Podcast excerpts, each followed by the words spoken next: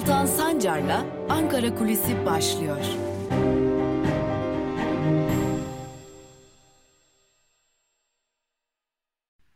Merhabalar sevgili Özgürüz Radyo dinleyicileri ve izleyicileri. Özgürüz Radyo iyi haftalar dileyerek başlasın bugün Ankara Kulisi programına.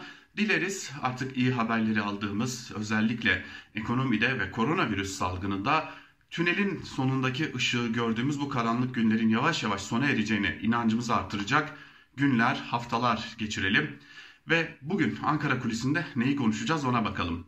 Şimdi malum iki haftadır Türkiye önemli bir konuyu tartışıyor. AKP'li belediyelerin e, aslında görev adı altında e, özellikle Almanya'ya, Avrupa'nın başka ülkelerine bazı isimleri götürdüğü ve giden isimlerin geri gelmediği. Son olarak Malatya'da, Yeşilyurt'ta 45 kişilik heyet gönderildi. AKP'li belediyenin organize ettiği bir etkinlik için, daha doğrusu bir eğitim için diyelim, bir seminer için 45 kişilik bir heyet gitti ve o 45 kişilik heyetten sadece ikisi geri döndü. 43 kişi geri dönmedi Almanya'da kaldı. Tabi bunun önce ya işte fırsatını bulmuşken ülkeden gittiler olarak değerlendirildiğini gördük ama hemen ardından ortaya çıkanlar bize gösterdi ki böyle bir şey yokmuş. Bu tam anlamıyla bir ağmış ve bir şebekeymiş ve bu bu yolla insan kaçakçılığı gerçekleştirilmiş. Belki insan kaçakçılığı değildir bu. Daha doğrusu bir vize sahteciliği gerçekleştiriliyor ve bu yollarla insanlar ülkeden çıkarılıyor.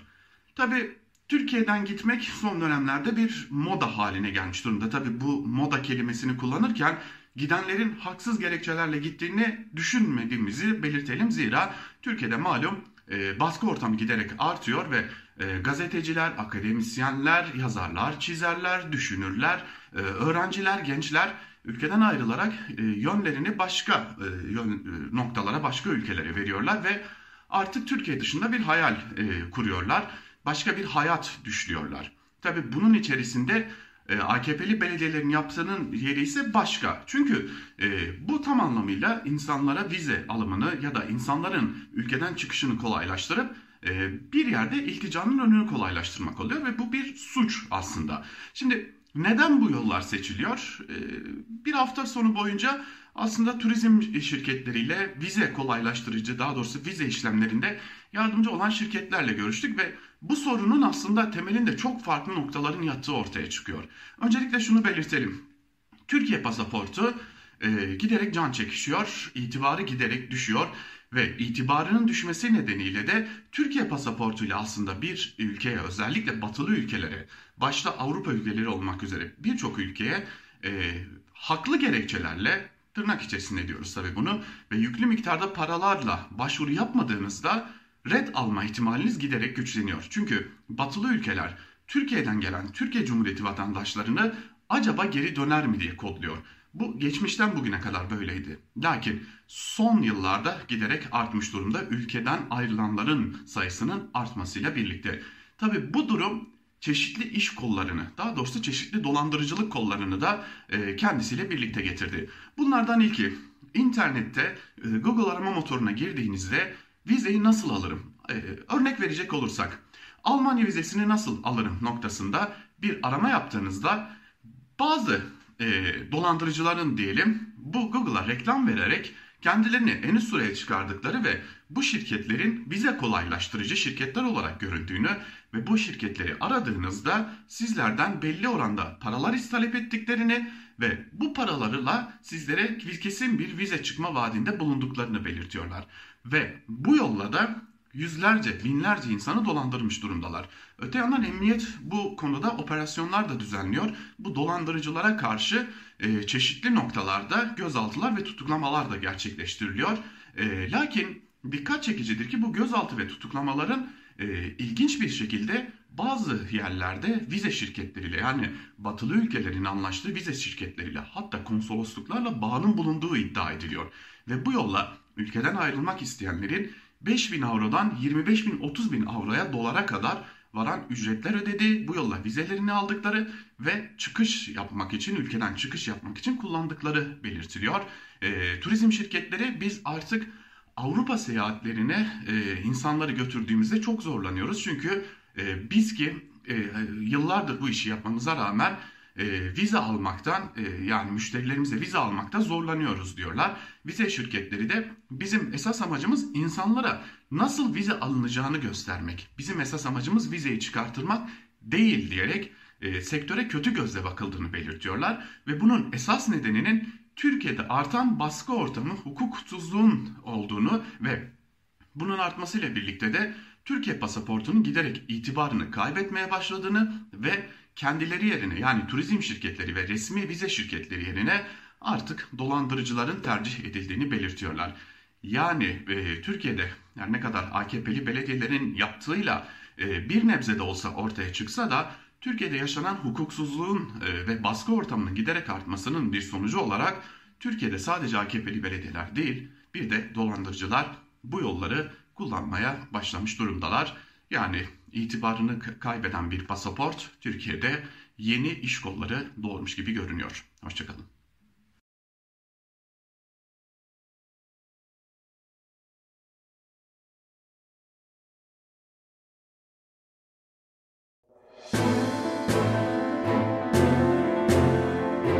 Altan Sancar'la Türkiye basınında bugün başlıyor.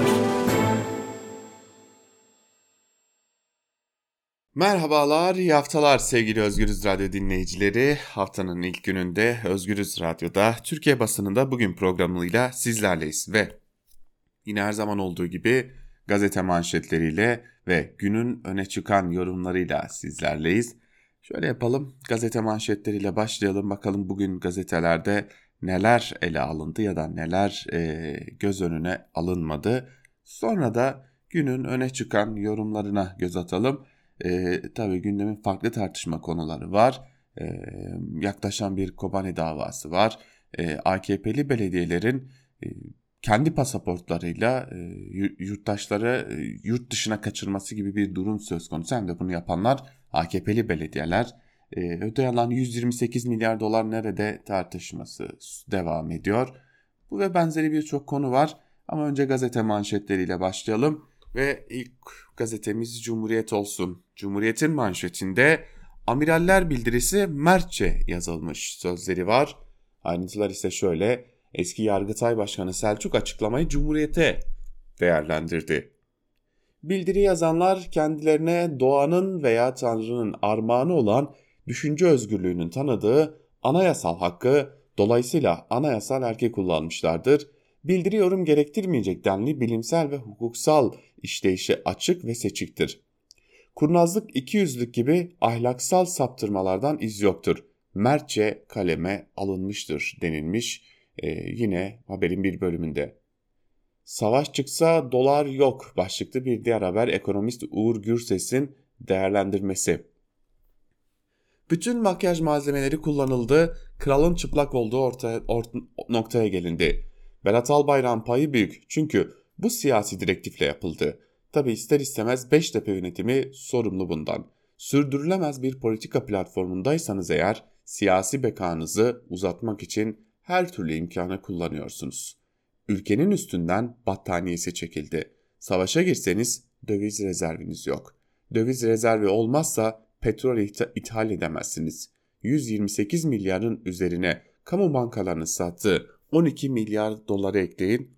Rakam 140 milyar dolara çıkıyor denilmiş Uğur Gürses'in yaptığı değerlendirmede yani ülkenin artık hiçbir şeyi yok ve e, bu durum belki bugün kendini çok derinden hissettirmeyecek ama önümüzdeki dönemlerde bu rezerv yoksunluğunu çok ağır bir şekilde hissedeceğimiz açık görünüyor. Cumhuriyet gazetesinden geçelim yeni aşama. Manşette Mandela kuralını uygulayın sözleri var. Ayrıntılar ise şöyle. PKK lideri Abdullah Öcalan'a yönelik tecritin kaldırılması için başlatılan açlık grevi 144. gününe ulaşırken yapılan son telefon görüşmesi üzerinden durumu değerlendiren avukat Ercan Kanar bu görüşmenin bir sıkışmanın işareti olduğunu hatırlatarak devletin hem kendi yasalarını hem de Birleşmiş Milletler'in belirlediği mahpuslarla ilgili asgari standart kurallarını çiğnediğini belirterek tecritin sondan, sonlandırılmasını istedi. İnfazın eşit uygulanmasının 1955'te Birleşmiş Milletler'de kabul edilen kuralların ilk maddesi olduğunu, 2005'te bu kuralın Nelson Mandela kuralları adı altında e, bil, al, o, toplandığını bilgisini veren e, Kanar böylece kesintisiz hücrenin yasaklandığı ve her durumda aile görüşün yapılması kuralının netleştirildiğini belirterek aslında Öcalan'ın özgür olması gerektiğini ama önce tecrite karşı Mandela kuralının uygulanmasının şart olduğunu bildirdi denilmiş bu haberde. Kaçakçılık turizmi başlıklı bir diğer haber ise şöyle. AKP'li belediyelerin insan kaçakçılığı skandalına her gün yenisi, yenileri eklenirken Ceylanpınar, kayyım yönetimindeki Doğu Beyazıt, Elazığ, Akçakiraz, Ordu Korgan belediyeleri içinde aynı iddialar söz konusu. Tam da Erdoğan kimse iş, aş için yurt dışına çıkmıyor derken birbirinin ardından e, patlayan insan kaçakçılığı olaylarının organize suç haline dönüştüğü anlaşılıyor denilmiş. Tabii şimdi bu konuya konuş, ilişkin konuşmak için erken ama şunu söyleyelim ki bu öyle üzeri kolay kolay kapatılacak bir olay değil ve birilerinin canı bu konuda çok çok fena yanacak. Çünkü insan kaçakçılığına giriyor bu durum ve e, malumunuz olduğu üzere insan kaçakçılığı uluslararası bir suç ve bunun uluslararası bedelleri de olabiliyor. Geçelim Evrensel Gazetesi'ne. İki diplomayla kızımı okula yazdıramıyorum manşetiyle çıkmış. Ayrıntılar şöyle.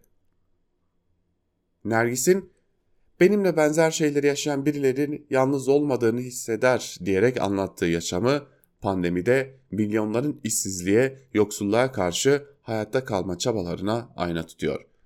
Cumhurbaşkanı Erdoğan kalite kalifikasyon noktasında kendini ispatlıyorsa bir genç iş bulur dediği sıralarda iki üniversite mezunu fabrika işçisi Nergis ücretsiz izinde aldığı günlük 47 liraya ek 19-20 lira daha kazanmak için her an gündelik iş arayışında.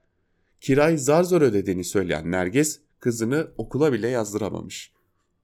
Nergis onu işsizliğe ve yoksulluğa mahkum bırakan, kızının geleceğini çalan iktidara öfkeli ve onun gibi milyonların hayatına zerre değer verilmediğini söylüyor. Ölsek gitsek umurlarında değil.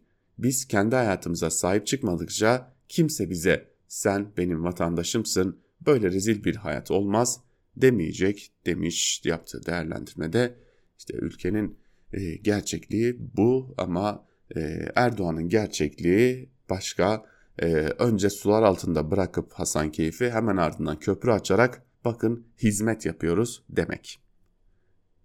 Bir gün gazetesiyle devam edelim. Pankartlar muhalefete yol gösterdi manşetiyle çıkmış. Hemen ayrıntıları ise şöyle. Bir yanda Erdoğan'ın patates, soğan ve iftar şovu, diğer yanda Sol Parti ile CHP'nin pankartlı itirazı. Muhalefeti sosyal medya ve mecliste görmeye alışık olan AKP için bu yeni bir durum. Pankartlar indirilip soruşturmalar açılsa da yurttaşlar hesap soruyor. Bozulan ezber sadece iktidar için değil, meclis muhalefeti için de geçerli. İktidarın dar dağarcığında halkla buluşmuş muhalefeti durdurma pratiği yok. İktidarın baskı aparatını her ilçeye, mahalleye yayılmış itiraz boşa düşürüyor. Gücünü haklılıktan alan bu cesaret AKP için ikinci salgın niteliğinde. Bu cüreti gösterenler ekrandakiler değil, hayatın içindeki yurttaşlar, ısrarcı muhalefet, konforlu alanları dağıtır denilmiş. Ee, yani bu, bu sözlere biraz itiraz etmem gerekecek çünkü e, bana kalırsa uzun süredir muhalefet sokakta zaten, uzun süredir muhalefet mecliste zaten yok e, ve e, uzun süredir başka siyasi partilerde, e, başka siyasi kurumlarda e, sivil toplum kuruluşları da sokakta muhalefeti zaten yapıyorlardı. Ama AKP'nin bunu bastırma gibi bir pratiği yok mu derseniz elbette ki var. E, AKP bu tür şeylere tamamen hazır. Kentlerdeki sessizlik hastanelere uğramadı başlıklı bir diğer haberle devam edelim. Tam kapanma kararı almayan iktidarın günübirlik tedbirleri salgının hızını yavaşlatmıyor. İki günlük sokağa çıkma yasağında kentler sessizliğe gömülürken yoğun bakımlar alarm verdi. Türk Yoğun Bakım Derneği Başkanı Profesör Doktor İsmail Cinel, çocuk hastalarımız artıyor. Son 15 gündür kırmızı alarm çanlarının çaldığı çok açık deniliyor haberde ve e, bu da bize durumun ne kadar vahim olduğunu bir kez daha hatırlatıyor. Çok kısa bir haberi daha paylaşalım. Tersine göç yok, kaçış var başlıklı bir haber Ayrıntılar ise şöyle. 3 yıl öncesine göre ülkeden göç eden 20-35 yaş arası nüfusta %70 oranında bir artış söz konusu. Araştırmalar da yurt dışına gitmek isteyen gençlerin ülkede torpilin yetenekten daha etkili olduğuna inandığını açıkça ortaya koyuyor. CHP Genel Başkan Yardımcısı ve siyaset bilimci Fethi Açıkel, sarayın liyakatsiz ve kayırmacı zihniyeti nedeniyle Türkiye'nin insan kaynaklarının acımasız biçimde heba edildiğini söylüyor diye ayrıntılar aktarılmış. Ve Sözcü gazetesi devlet protokolü şeyhin huzurunda manşetiyle çıkıyor. Hemen ayrıntılara bakalım. Kamu görevleri Şeyh Muhammed Hüseyin'iye gittiler. Sakarya'nın eğitim ve spor müdürü ile müftüsü, rektörü, kendini 21 tarikatın lideri diye tanıtan Irak kökenli Şeyh Muhammed Hüseyin'i ziyaret etti, ardından ağırladı. Sakarya Uygulamalı Bilimler Üniversitesi Rektörü Muhammed Sarıbıyık, İl, e, İl Milli Eğitim Müdürü e, Fazilet Durmuş, İl Spor Müdürü Arif Özsoy ve İl Müftüsü Hasan Başiş heyet halinde şeyhin İstanbul'daki karargahını ziyaret etti. Ona hediyeler sundular, fotoğraf çektirdiler.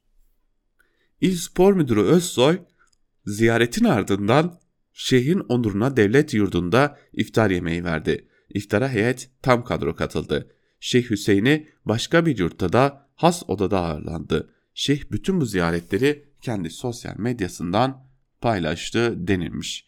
Şimdi görüntüye bakıyorum e, bundan birkaç yıl öncesi aklıma geliyor ve e, şöyle Fethullah Gülen'in eteğinin dibinde dizilenler ve ondan sonra e, bugün ona küfredenler aklıma geliyor. E, bunu biliyoruz ki yarın bir gün bu iktidar değiştiğinde e, ya da bu şey bir şeyler yaptığında e, bu isimler ona da küfredecekler, kandırıldık diyecekler. Bu hep böyle oldu çünkü AKP döneminde hep böyle işledi.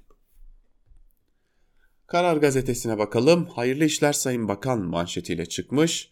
Ayrıntılar ise şöyle.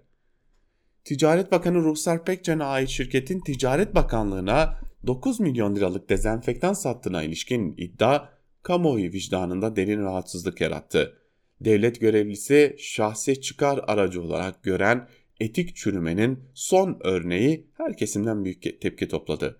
Skandalın kahramanına muhalefetten çağrı geldi. Sayın Bakan o koltukta bir dakika bile durmadan istifa etmeli demişler. Ee, şimdi Ticaret Bakanı kendi şirketinden kendi bakanı olduğu yere 9 milyon liralık dezenfektan satıyor. Muhalefette istifa etsin diyor ama e, biliyoruz ki AKP'nin e, daha doğrusu AKP'nin lügatında diyelim istifa diye bir şey yoktur. AKP'liler asla e, e, istifa etmez ve bunun da daima böyle olacağını biliyoruz. Şimdi bakalım iktidarlar, e, iktidarın gazetesi daha doğrusu gazeteleri neler söylüyor. Sabah gazetesine bakalım hızlıca. Oyuncaksız çocuk kalmasın manşetiyle çıkmış ve ayrıntıları şöyle.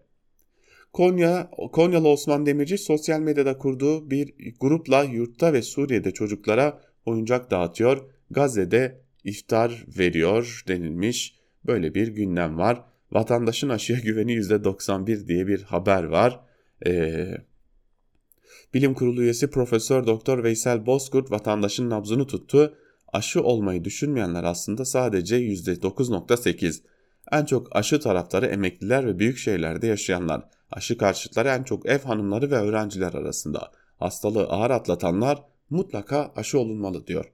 Yani keşke gerçek olsa tabii ki ama şunu biliyoruz ki e, şimdi rakamlara bakıyoruz son 24 saatte yani önceki günle dün arasında geçen zaman diliminde sadece 24 bin yurttaş aşı olmuş durumda. Sadece 24 bin yurttaş. Aşı var mı? Var. Ama aşıya giden yok. İşte bu durum bize iktidarın pandemi döneminde yarattığı güvensizliğin aşıya yansımasını da gösteriyor. İnsanların, yurttaşların aşıya güveni var. İktidara güveni yok. Hürriyete bakalım. Diyalog günü korsanlık manşetiyle çıkmış.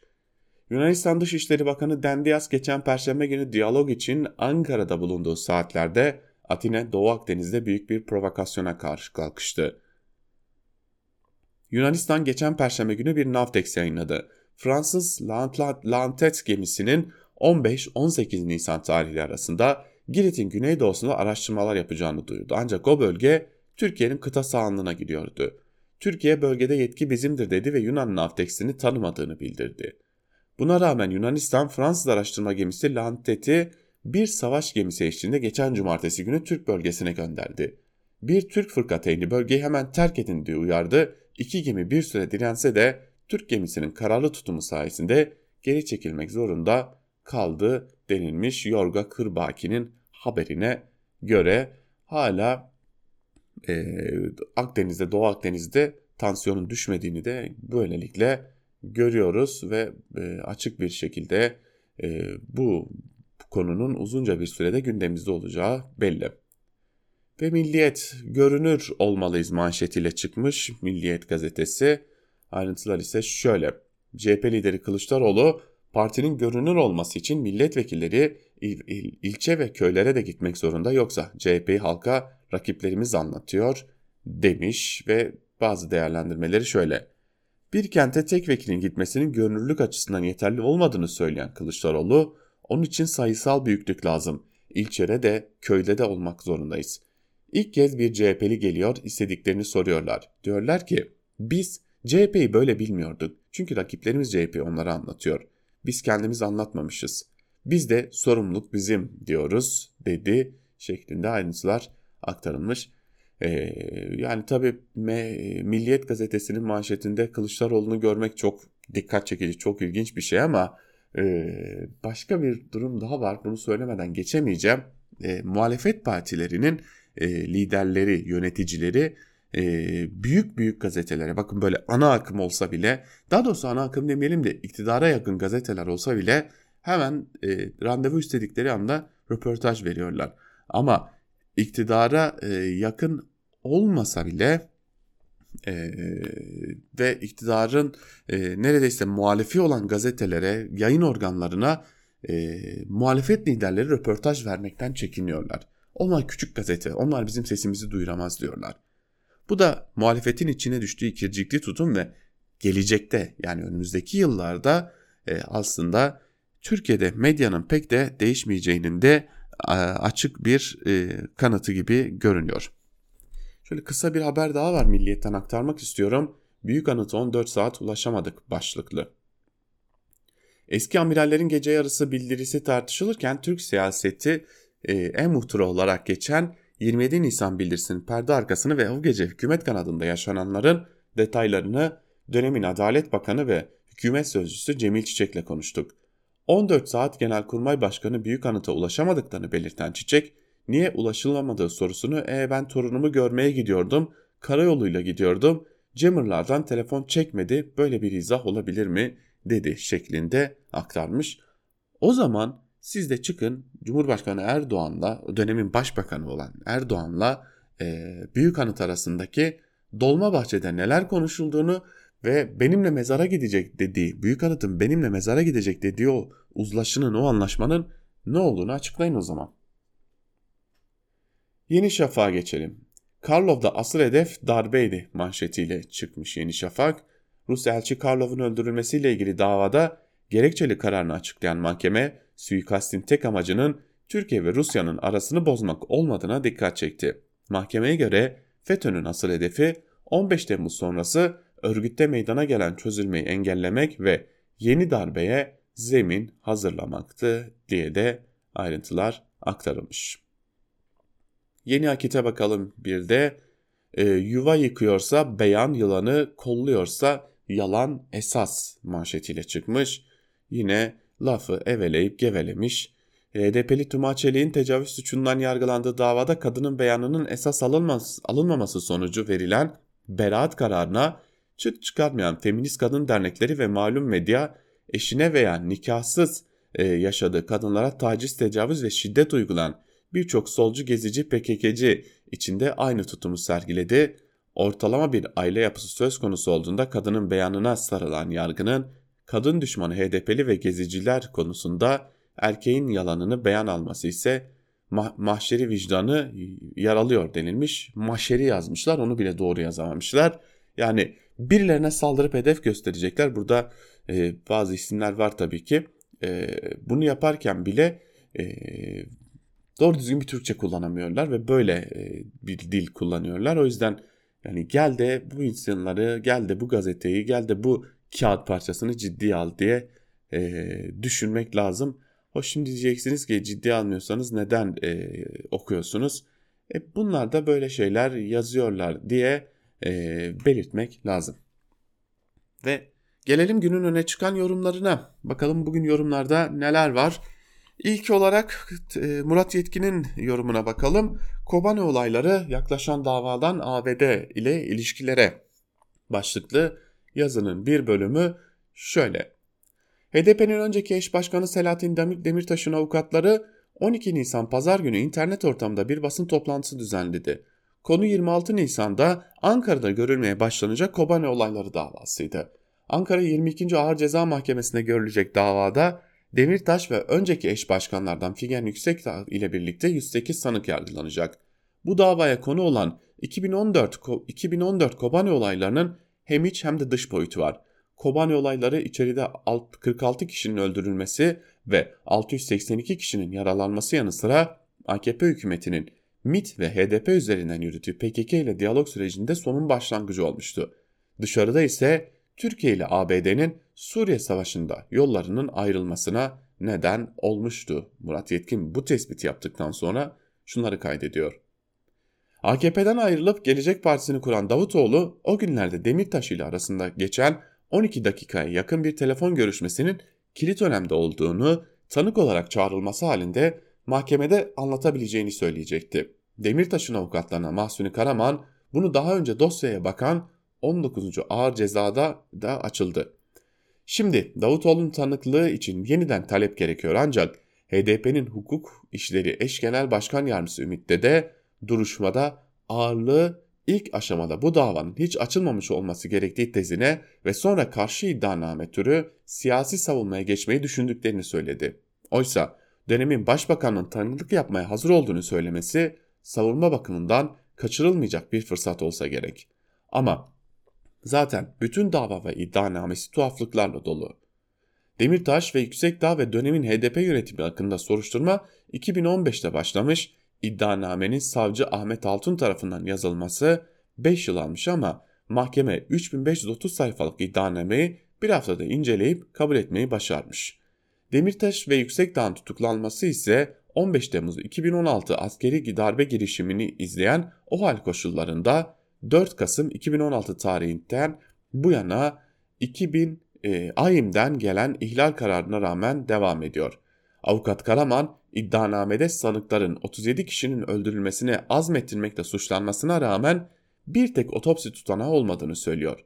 Milletvekili Ayla Katata o günlerde kaçırılıp tehdit edilmesinden şikayetçi olduğu halde iddianamede şikayetçi değil sanık olarak yer almış diyor Murat Yetkin ve bitirirken de 26 e, Nisan'da olduğunu hatırlatıyor davanın. Bakalım bu davadan neler çıkacak. Ve devam edelim. Bir diğer yazıya geçelim. Hürriyet gazetesinden Osman Müftüoğlu daha çok kapanalım başlıklı bir yazı kalemi alıyor ve Osman Müftüoğlu'nun yazısının bir bölümünde ciddi bir şekilde kapanma çağrısı var. Şun, bir bölüm şöyle. Tam kapanmanın imkansız olduğunu anlayıp yeni bir aşamaya kademeli kapanma dönemine girdik.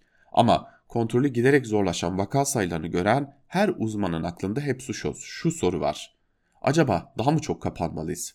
Evet, son birkaç gündür önümüze konan vaka sayıları ve hastanelerimizdeki durum gösteriyor ki daha da çok kapanmak zorundayız. Nedenine gelince görünen o ki alınan bu son önlemler vaka sayılarını azaltmaya yetmeyecek. Bu nedenle geçtiğimiz hafta uygulamaya konulan sınırlı kapanma önlemlerinin hemen ve acilen daha da sıkılaştırılması, en kısa zamanda hatta mümkünse hemen yarından itibaren çok daha sıkı ve tam kapanmaya yakın yeni önlemlerle desteklenmesi gerekiyor. Eğer bunu bir an önce yapmazsak özellikle sağlık sistemimizdeki sıkışma ve son günlerde çok daha net şekilde ortaya çıkan sağlık ordumuzdaki yorgunluk önemli bir sorun haline gelecektir. Lütfen daha fazla gecikmeyelim. 15 gün sonraki neticeleri beklemeyelim. Bir an önce harekete geçip mevcut önlemleri daha da sıkılaştırma yoluna girelim diyor e, Osman Müftüoğlu yazısının bir bölümünde. Ve gelelim biraz da şu pasaport meselesine. Sevilay Yılmaz'ın Habertürk'teki yazısına hemen bakalım. Gri pasaportlu kaçak ne suçum var? Ben bana sunulan olanağı kullandım başlıklı bir yazı kaleme alıyor. Bir bölümü şöyle. Değişmez bir gelenektir gazetecilik açısından. Kamuoyunda ses getirecek bir haber için adım atarsınız. Yani düğmeye basarsınız. Sonra yağmur gibi belge, bilgi akmaya başlar. Belediyeciler, belediyeler aracılığıyla hizmet, görev pasaportu alarak Almanya'ya kaçırılanlar konusunda da bu gelenek bozulmadı. İlk yazım ardından çorap söküğü gibi gelmeye başladı belge ve bilgiler. Hala da gelmeye devam ediyor. Malatya'nın Yeşilyurt ilçesinde patlak veren ancak bu haberin gündeme yansımasının ardından aynı yöntem ve usul ile gerçekleştirildiği anlaşılan birçok organizasyona alet olan belediyelerin sayısı tahminimce bilinenden çok fazla. Mesela belgesi elimde olmadığı için bilmiyordum. Meğer bu işte merkez olarak Bingöl Belediyesi kullanılmış. Onu da Almanya'ya bu yolla gidenlerin anlattıkları sayesinde öğrendim. Bunlardan biri Bingöl'ün Solhan ilçesinden. Adını saklı tutmam kaydıyla konuşan kişi 2019 yılının Temmuz ayında Bingöl Beledi Belediyesi bünyesinde gerçekleştirilen Çevreye Duyarlı Bireyler projesine 6000 euro karşılığında dahil olduğunu itiraf ediyor. Hiç uzatmayalım. Gri pasaportla Almanya'ya giden kaçak HB ile yaptığım görüşmeyi aynen aktarayım. Kimsenin bir şey söylemesine gerek yok ki Bingöl'de yaşayan herkes zaten bu yolla Almanya'ya gidildiğini biliyor. Yeter ki verebileceğiniz 6000 avronuz olsun. Bazıları daha yüksek rakamlar telaffuz, telaffuz ediyor ama doğru 20 bin avroyu veren kek de var. Benden önce 10 bin sterlin istediler. Dedim benim hepi topu 6 binim var. Başka da verecek param yok. El mahkum kabul ettiler. Hiçbir şey yapmadan oldu. Bana dediler nüfus cüzdanına parayı getir gerisini bize bırak. Öyle de oldu. Parayı götürdüm. Söyledikleri emanetçi adrese 15 gün sonra gri pasaportum elimdeydi dedi. O adres Bingöl'de bir kuyumcuymuş aktarılanlara göre. Yılman'ın yazısı e, uzun ancak önemli bilgiler var. AKP'li belediyeler aracılığıyla insan kaçakçılığı başka bir boyuta geçti. Ve gelelim bu işin başka bir boyutuna daha. Cumhuriyet'ten Barış Terkoğlu, Diyanet pasaportlu 15 yaşındaki dede başlıklı bir yazı kaleme alıyor. E, Terkoğlu'nun yazısı ise şöyle. İşin aracısı Diyanet. Şöyle anlatayım. Diyanet cemevlerini ibadethane saymadı ama başka bir şey yaptı. Çeşitli Alevi vakıfları ve dernekleriyle protokol imzaladı. Buna göre özellikle Muharrem ve Hızır aylarında yurt dışına Alevilik ile ilgili bilgilendirmede bulunmak üzere Alevi kanaat önderleri gönderilecekti. Niyet oydu ki böylece Alisiz Alevilik ile mücadele edilecek, Türkiye'deki Aleviler doğru Aleviliği anlatılacaktı. Meseleyi ortaya çıkaran Tunceli Cemevi e, dedesi Ali Ekber Yurt. Yurt, Tunceli'den Avrupa'ya Diyanet projesiyle insan kaçırıldığını araştırıp buldu. Yetmedi. 23 Mart 2018 tarihinde savcılığa suç duyurusu yaptı. Konunun ayrıntılarını öğrenmek için yurtu aradım. Bu kaçışı nasıl fark ettiğini sordum, anlattı. İnsanlar bana geliyorlardı. Bizi yurt dışına gönder, istediğiniz kadar para verelim diyorlardı. Biz kimse yurt dışına göndermiyoruz dedim. Ama bana gidenler olduğunu, para karşılığı gönderildiğini söylediler. Diyanet'in bazı Alevi vakıf ve dernekleriyle yurt dışı protokolü yaptığını biliyordum. Tabi para veririz lafı bende rahatsızlık yarattı. Bunun para karşılığı yapıldığını düşündürdü. Yurt taleplerin ardından meselelerin peşine düşmüş. Bunu araştırdım. Kimlerin gönderildiğine ilişkin listeleri temin ettim. İnceledik. Giden birçok kişinin dedelikle Alevilik uzmanlığıyla alakası yok. Devletin pasaportuyla gitmişler, orada kalmışlar, dönmemişler. Mesela birinin PKK davasında 24 yılla yargılandığını gördük ve mahkemesi sonuçlanmak üzereydi. Şöyle bir duyumum var. Delilim yok. Bu adamdan 25 bin avro alındığını söyleniyor. Neden vermesin? 24 yılla yargılanıyor. O kadar hapis yatmak için verir. Sadece bu kadar değil. Yurt başka örnekler de veriyor. Benzer birçok davanın olduğunu gördüm. Adli vakalardan soruşturmaları devam edenler, madde bağımlılığından yargılananlar vardı. Ancak asıl şaşkınlığı listede gördüğü bir isimle yaşamış. Biz bunları araştırırken son liste geldi. Gözlerime inanamadım. 15 yaşında bir çocuğun listede isminin olduğunu gördüm. Buna itiraz ettim konuyu yerel basına taşıdım. Sanmayın ki her şey bitti. Yurt anlatıyor.